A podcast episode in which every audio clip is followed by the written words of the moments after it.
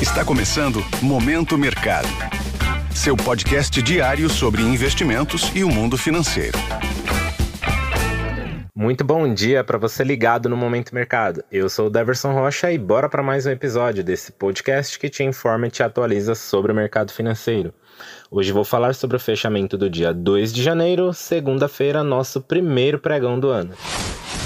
Cenário internacional. No mercado internacional, iniciamos o ano com baixa liquidez por conta do feriado de Ano Novo nos Estados Unidos. Investidores aguardam postura dos bancos centrais com relação à política monetária para este ano a alta de juros para combater a inflação segue como orientação nas principais autoridades, mas a magnitude do aperto e seus impactos na atividade econômica são fatores que ainda estão no radar. Com operações fechadas nos Estados Unidos, Reino Unido e no Japão, a liquidez foi reduzida, o destaque ficou com o restante das bolsas abertas na Europa.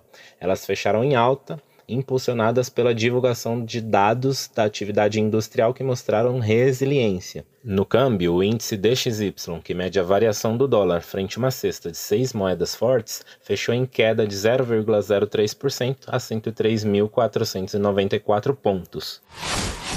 Cenário nacional. Por aqui, no câmbio, o dólar se valorizou frente ao real, encerrando o dia em alta de 1,51% a R$ 5,35, em meio à forte aversão ao risco doméstico. O dia foi marcado pela troca de comando nos ministérios e os primeiros atos efetivos do novo governo, como a publicação de medidas provisórias, que não agradou os investidores do mercado financeiro, impondo alta relevante no segmento de câmbio reprecificação na curva de juros e queda na bolsa. Com isso, as alocações compradas ou expostas à variação cambial ficaram no campo positivo. No mercado de juros futuros, as taxas fecharam em alta em meio à programação da desoneração da gasolina ação vista como o primeiro revés do ministro da Fazenda, Fernando Haddad, que na semana passada tinha se colocado contrário à medida. Trouxeram incômodo também as falas do presidente Luiz Inácio Lula da Silva, contra o teto de gastos e favoráveis a uma expansão do Estado. Nesse contexto, posições de investimento que apostam na queda dos juros futuros apresentaram um resultado negativo. Na bolsa, o Ibovespa fechou em queda de 3,06% aos 106.376 pontos. A piora da percepção de risco fiscal após o ministro da Fazenda perder a queda de braço nos bastidores do novo governo em torno da programação da desoneração dos combustíveis